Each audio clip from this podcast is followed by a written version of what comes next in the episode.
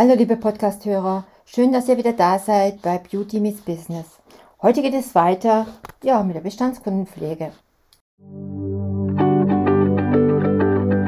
Beauty Meets Business, der Expertenpodcast für deinen Erfolg im Beauty-Biz mit Astrid Heinz-Wagner.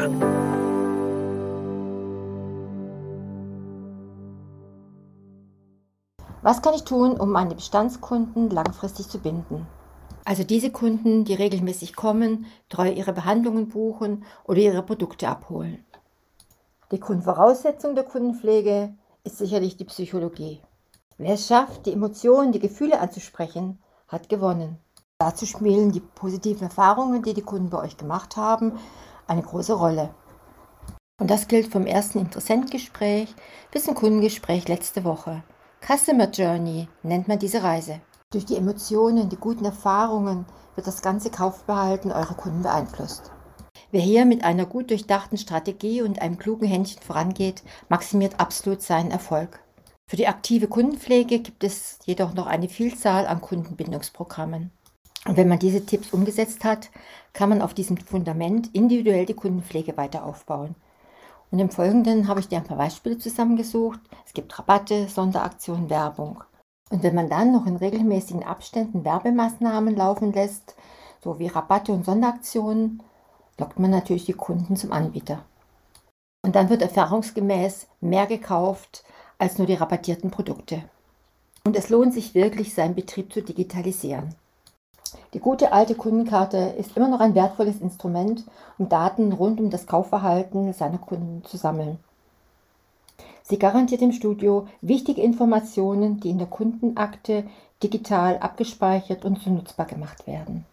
Damit ist die Kundenkarte ein perfektes Tool, um andere Aktionen wie etwa persönliche Werbung vorzubereiten.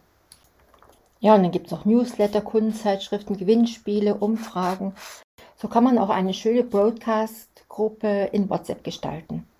Wichtig ist, dass ihr das dem Kunden erklärt was da gemacht wird, dass es für ihn Sonderaktionen gibt, die nur für ihn bestimmt sind und natürlich die Datenschutzbestimmungen einhalten. Das Schöne daran ist, dass der Kunde oder die Kundin nicht sieht, wer es sonst noch erhalten hat. Das geht natürlich auch mit E-Mails, Posts und Newsletters. Sie sind ein guter Kanal für Ankündigungen sowie für die Durchführung von aktuellen Werbemaßnahmen und Angeboten. Und auf den Social-Media-Plattformen kann man Gewinnspiele und Umfragen, welche den Kunden einen zusätzlichen Anreiz bieten, perfekt integrieren. Aber neben der Werbung sollten die Medien relevante Informationen enthalten, um den Kunden einen lesenswerten Mehrwert zu bieten. Dazu zählen zum Beispiel interessante Tipps zur Hautpflege, Make-up-Trends oder andere aktuelle Themen, Sonnenschutz, Kälteschutz. Dadurch garantiert ihr, dass die Inhalte wirklich gelesen und die Werbemaßnahmen wahrgenommen werden. Jetzt in der Sommerzeit freie Fahrt, um die Stammkundenpflege für den Herbst-Winter vorzubereiten.